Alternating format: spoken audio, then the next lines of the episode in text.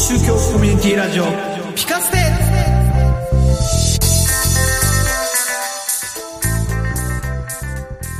世の中をピカッと明るくしたい、そんな願いを込めてお送りします。超宗教コミュニティラジオピカステ。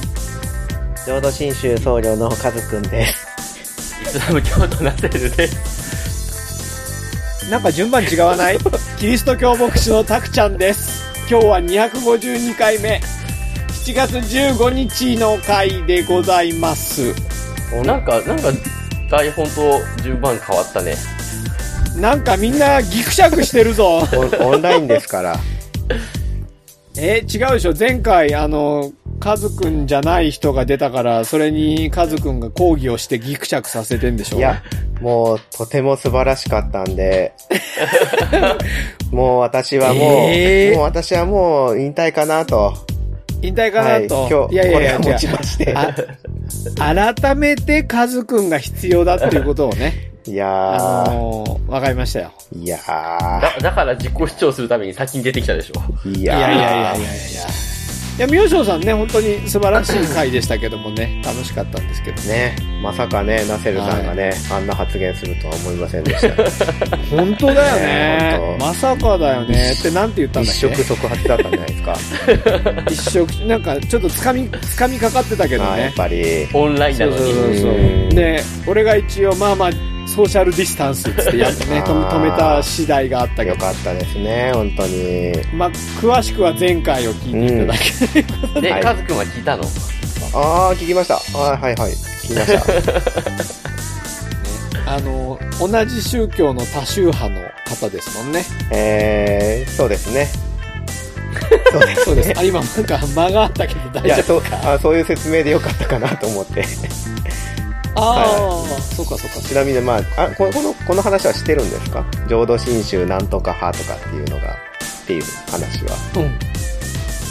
し知ってるってあ、何あの、前、前回のコラ、ゲストで。したした、したしたあ。、じゃあ、うんしたした聞いてください、その話を。えっと、厳密には前々回かな。はいはいはい。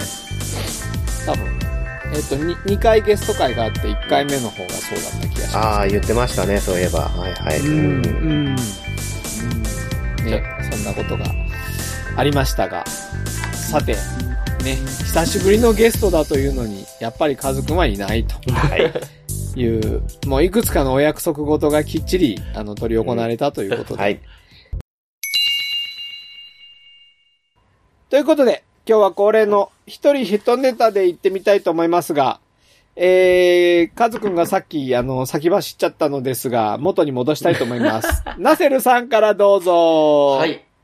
えーとですね、皆さん歯医者さん行ってますか？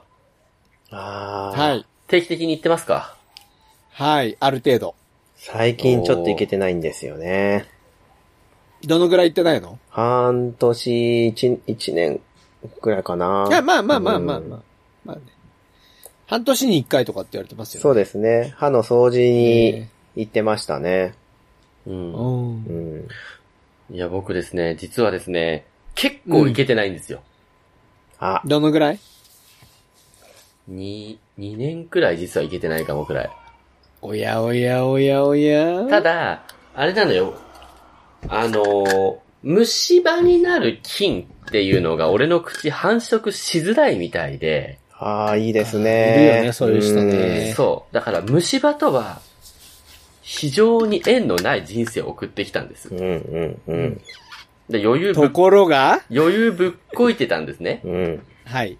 で、これを気づくきっかけになったの、ちょっと遡って話すんですけど、うちのですね、犬が結構歯石が溜まって、あの、もう匂いすらしてきたので、いあのー今年で9歳になるのかな ?9 歳になるんですけど、初めて、あの、歯石取うん。りに行ったんです。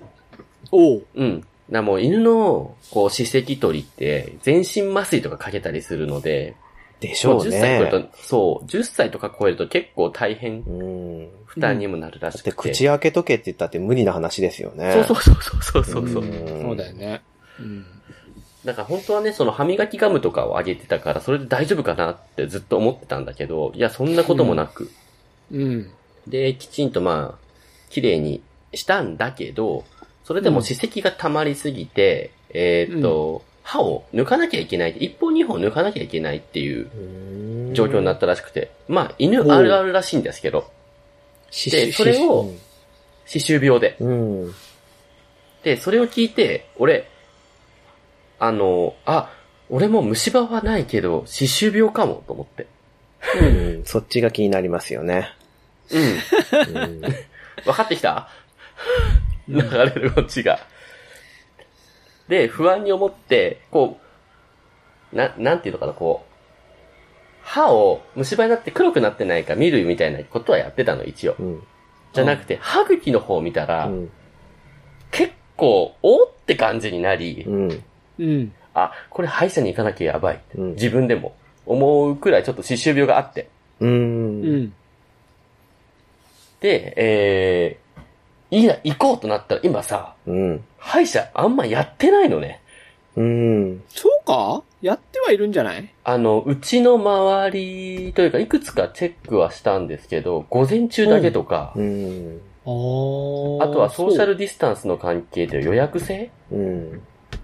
うん。まあ予約制は予約制だよね。うん最近予約はね、どこも予約しないと、普通だよね。前からそうじゃない？プラッと行って、なんか、あじゃあすぐやりましょうっていそう感じではないですよね。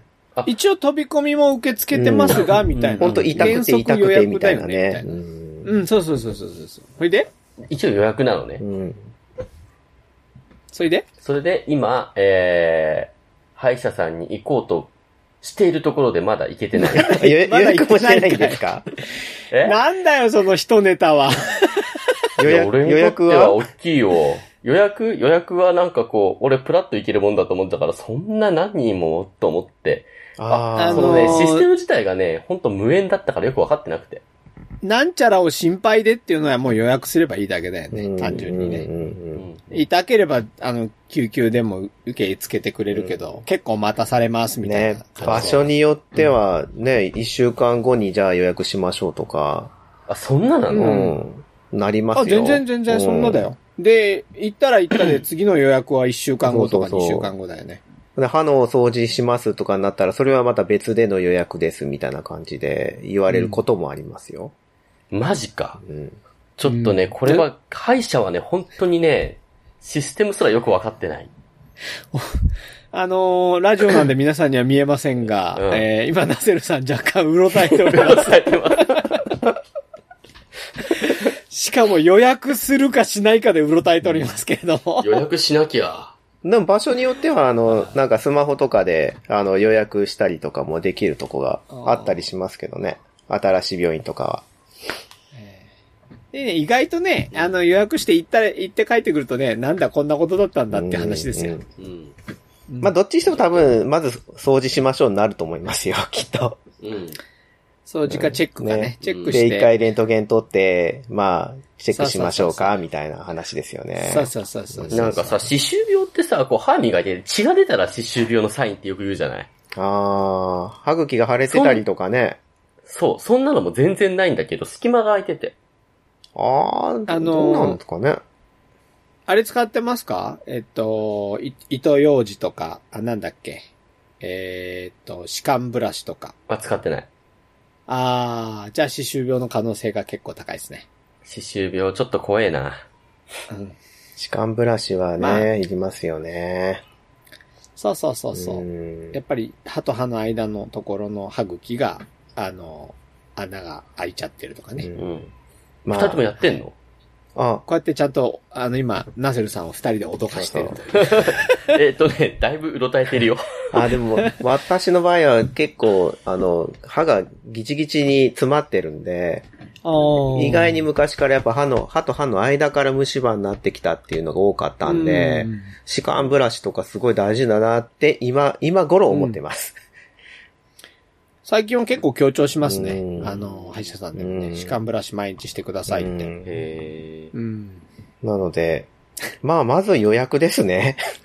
ていうか、まあ、まず、どっちにしても電話ですよね。そうですね。あの、すいません、一人一ネタの時間をはるかに一人でオーバーしてるんですけど、もう、もういいんじゃないですか。そのオーバー、そのオーバーしてる半分は犬の歯の話だったんですけど、ちょっとわちゃわちゃと。そしてオチがないという。いやもう悩み相談ですよ。でもなんか半分ぐらいはもうね、あの、歯周病の人がいるとかって言いますよね。成成人というか。ももっとねうん確率は高いと思いますけどね。そうですか。まあ、言ってください。はーい。はい。あ、はーいで、はーですか。あー。いや、狙ってない狙ってない。はいはい。で、カズくんは、はーって聞けばいいんでしょ？は、はーって言います。さては、さては、カズくん自分の一人一ネタの時間を短くしようとしてるな。どうぞ。ねもうしょうがないなちょっとですね、ネットの記事を見ておりましたら、あ、こっちじゃない。うんこっちじゃない。どどっちだかわかんねえし。15日、何の日でしょう？今日、おい予定ではそ、れ、えー、種子島からロケットが発射する予定です。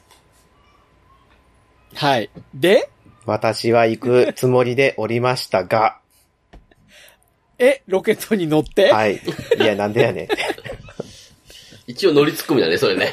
はいはい。いやで？あのーあ、また平日だったんで、えっ、と、あ、うんいけるなと思って、ちょっと予定といろいろ調べましたら、コロナの影響で、うん。あのーまず、役場の方に、うんえー行きたいですっていうファックスを送らないといけないです。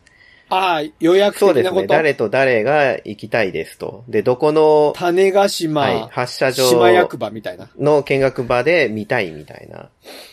それを送って、で、えー当選しましたっていう人だけが、まあ、そこで見学できるっていう、まあコロナ対策でなってたみたいで、へまあ、まあ、出さなかったんですけど、ーもうちょっっと、あんまり移動っていうのも、あれかなと思って、と。そうだね。種子島まで公共の交通機関使わないといけないでしょ？そうです、そうです。やっぱり飛行機乗ったりとか、ね、船乗ったりとか、けね車だけで行けるならいいけどそうそうね。まあ、なので、行けなくはないけどね。まあ、なのでちょっあ、と、ね。行けないか、種子島は。いや、行けるのは行けるんです。船も、うんあの、船に車乗せて、フェリー。はい、行けるんですけどね、まあ、ちょっとね、む、あまりにも無謀すぎますし、あんまりね、移動っていうのも良くないなと思いまして、今回諦めたんですけど、うん。これ、これ言っていいんですか？収録日を。いいよ、いいいよ。いよ、いいよ。あ、言わない方がいいね。まあ、はまたの機会にしようかなと。い なるほど。そんな話です。あー次はいつ頃なんですか？次は、私が知る限りでは来年っぽいですね。で、でなおかつ、あの、今度新型の H- お？H2A ロケットの次のと次世代型っていうか、あ、今、建造中みたいなこと？ああ、なんですかね。お H3 ーロケットって言ったらいいんですかね。が、来年ぐらい H3 なに多分、発射されるんじゃないかなと。詳詳しく知りませんけど。H2B かもよ。いや、違うか。H3 だと思います。H3 ね。はい。はい。まあ、次回楽しみにしとこうかなと思ってます。なんか、H2B とか言うと、鉛筆っぽくなってくる よね。だんだんとね。まあ多分、今思った。種子島行ったらねその鉛筆あると思うんですけどね。そうだようんね。で H3 って言うとだいぶ硬い、薄い感じだよね。うん。うん。うん。はい。どうでもいい話ですね。すいません。はーい。いいですか？もあ、いいです。あ、ちなみに今回はなんかあの、UAE かどっかのアラブ首長国連邦の火星探査機を乗せて発射するということらしいので、はい。う。ね。ねまあ、この、アラブのね、オイルマネーを乗せてう、ん、かよくわかりませんが。はーい。はい、あアラブといえばね、ナセルさんを、ナセルさんを乗せて、追放ですか？感じ。ですかね。ね。ちょっと無無理やりすぎましたね。かなり。はい。はい。えー、っと、私ですけれども、あのーそうですね。えっ、と、い恒例だといつも夏に、あの、子供たちのキャンプをやってるんですね。ああ、やってるやってる。えー、3日で毎年。でも今年はさすがにですね、中止となりまして、うん。誠に残念なんですが、8月の頭に行く予定だったんですけど、それが中止になりまして。でもなんかね、子供たちにとっては、こう、ちょっとかわいそうかなっていうのとか、それからあの、えっ、と、いつもね、あの、6年生がこう、なんだっけ、あの、キャンプファイヤーに着火するんですよ。はいはいはい。うん。で、今年6年生の子はじゃあ、もうできないじゃんっていうことで。うん。ちょっとかわいそうだなと思って、まあ何か思い出が作れたならいいかなと思って、あの、1日の、えー人数制限、えーソーシャルディスタンス、もろもろ、あの、考慮したうん。1日の、あの、キャンプをやることになりまして、まあ、キャンプって言っていいかわかんないけど、みんなでね、イベントをすることになりまして、しかも外で。うん。ただこの雨がね、どうなるかね。ちょっと暑さよりね、雨だね。長梅雨だからね。うんだから一応ね、こ小雨、け、け、あの、強行なんですよ。強行っていうか、で、大雨じゃなければやりましょうっていうことになってるので。キャンプファイヤーするんですか？いやいや、あの、昼間なので、ファイヤーしませんし、あら。あのー相模原の中でやろうと思ってるので、うん。えっ、と、ちょっとしたあの、栗林があるところがあって、そこの中でみんなで、うん。あの、まあ、キャンプでやるような、あの、ゲームをやったりとか、うん。それから、まあ、みんなでね、楽しく過ごす時間をして、で、聖書の話もしてっていう感じでやろうと思ってるんですけどね。なかなか、うん、あのー いつもキャンプでやってるようなことのレベルを、あのーやろうとしてるので、うん。あのーかなり凝ってやろうと思ってるんですけど、うん。あとはね、それまで、やっぱりこう、コロナがさらに拡大しちゃうと、ちょっと、あや、あの、開催が危ういなとか、うん。あるいは、あのー子供たちちゃんと集まるかなとかですね。いろんなことを悩み悩み、うんあの、進めてる感じですけどもうね。ん。はい。まあ頑張ってそうね。やろうかなと思ってますけ今ど。年は読めないね、いろいろ。読めないしね、うんあの、あれなんだよね。あの、また、コロナだけじゃなくてね、この長梅雨というかう、ん。ねえ、こう、なかなか、あのーねえ、通常だと、7月の20日、21日頃開けるじゃないですか。うん。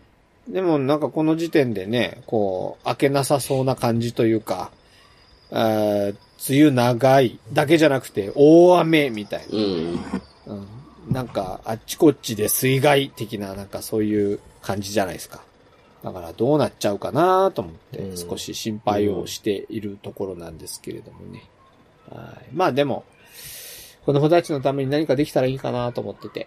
で、一つはね、その6年生の一人がうちの息子なもんですから、うんかわいそうだなと思ってうん、かわいそうにって思ってちょっと話したら、全然大丈夫みたいで、来年から僕スタッフになる、それが楽しみだと。うんちょっとポジティブな感じで。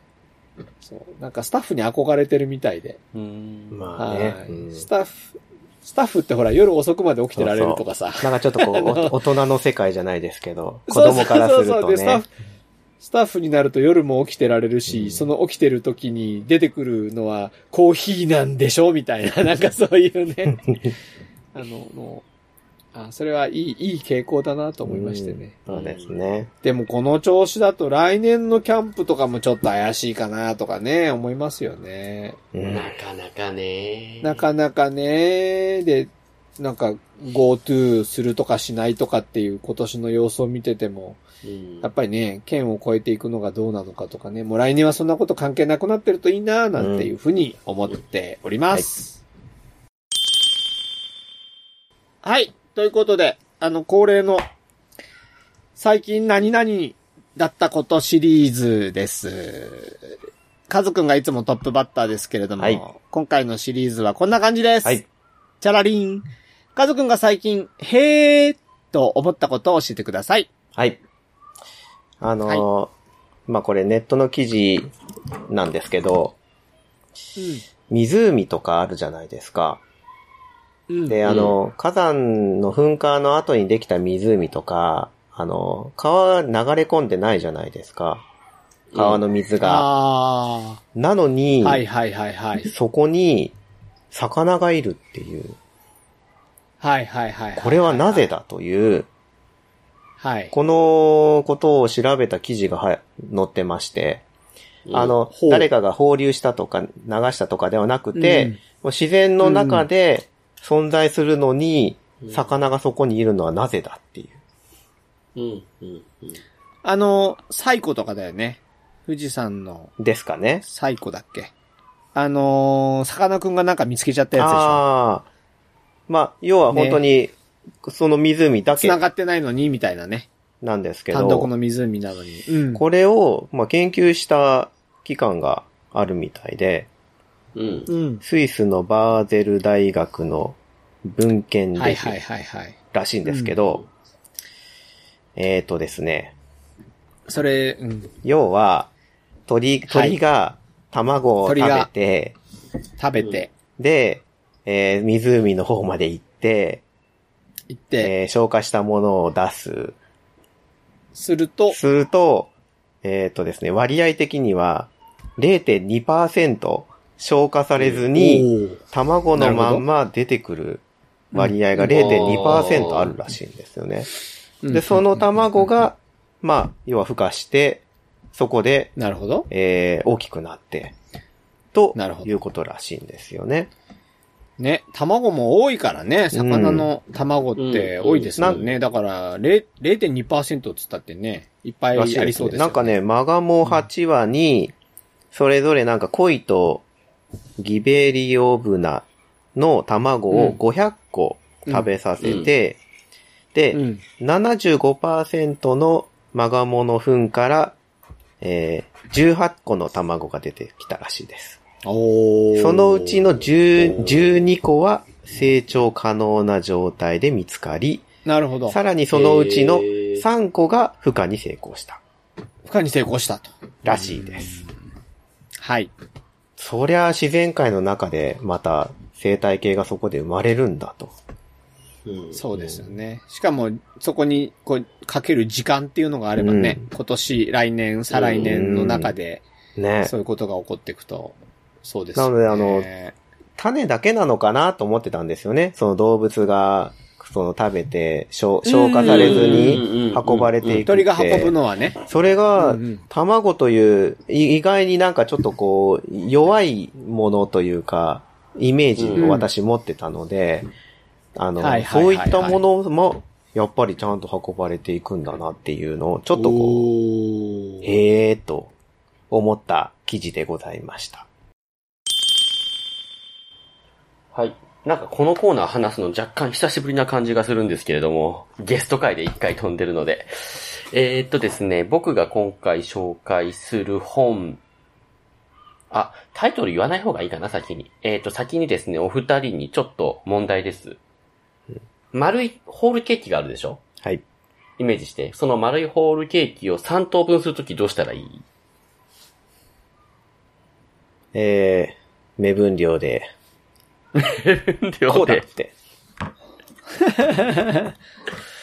3 等分ね。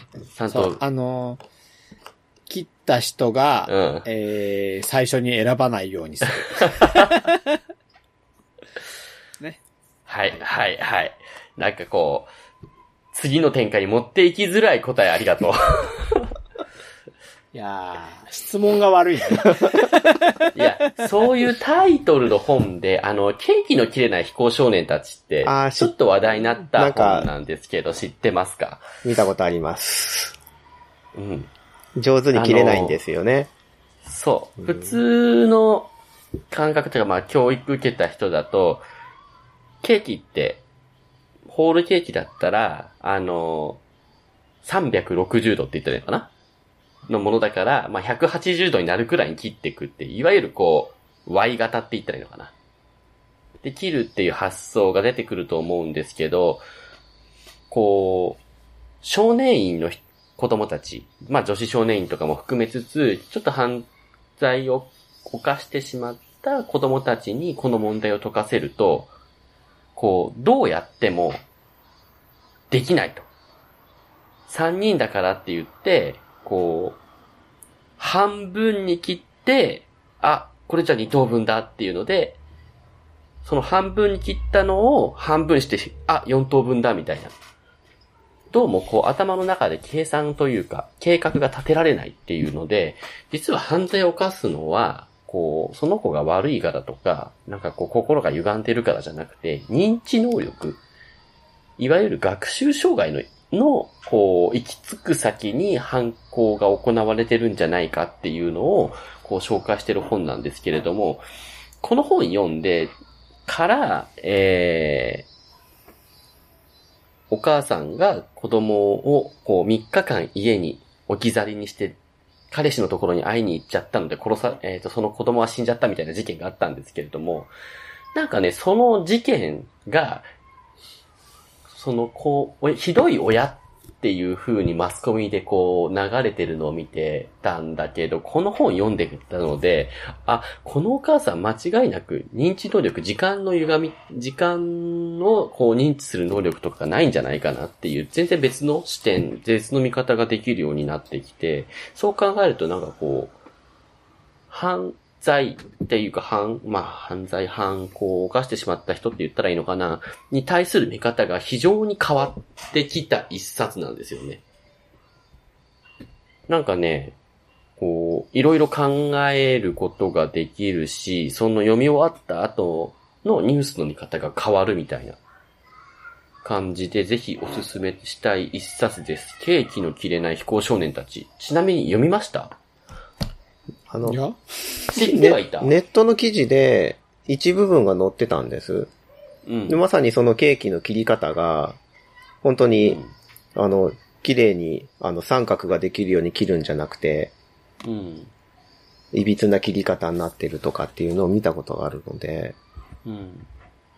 まあ、これね、本当にね、面白いし、あの、その後に繋がるって言ったらいいかな。読み終わった後の見方が変わる、本当にいい一冊だと思うので、ぜひ読んでみてください。非常におすすめです。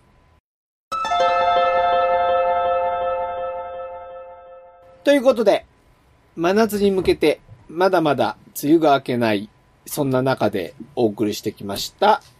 ピカステでしたけれども、家族久しぶりでいかがでしたか？すっごい楽しかったです。それは良かったですね。はい。もうやめるなんて言わないでくださいね。いやー、それはちょっと。なんだよ。なんだよ、キャラ、そのままキャラでいこうぜ。はい、頑張ります。ねっていうか、ぜひ今度はゲスト会にも来てください。そうですね。あ、一回あれだよ。カズくんが呼びたいゲスト呼ぼうよ。え？まためんどくせえこと引き受けたと思ったでしょ。まだ引き受けてないですから。まあ、引き受けたということにしましょう。はいはい。はい。ということで、えっと、最後ですね。あのー、これからますます、えー、梅雨が明けたら本格的な真夏、猛暑がやってくるんじゃないかと思いますけれども、えー、今日のテーマ、夏のマスクどうしますか？ということについて一言言っていただいて、終わりにしていきたいと思います。話題のユニクロのエアリズム、ん？エアリズムマスクですかね。品薄と言われてますが、なんとか入手したんで、こう、蒸れずに過ごせると思います。ナセルでした。えー、今んとこ、特になしです。そのまま使うだけです。カズくんでした。誰も面白いこと言わないので、タイガーマスクとか言おうと思ったんですけど、やめときます。えっと、なんか、冷感素材の、えー、人に飛沫を飛ばさない程度のマスクを対応していきたいと思います。たくちゃんでした。今日宗教コミュニティラジオ、ガッカ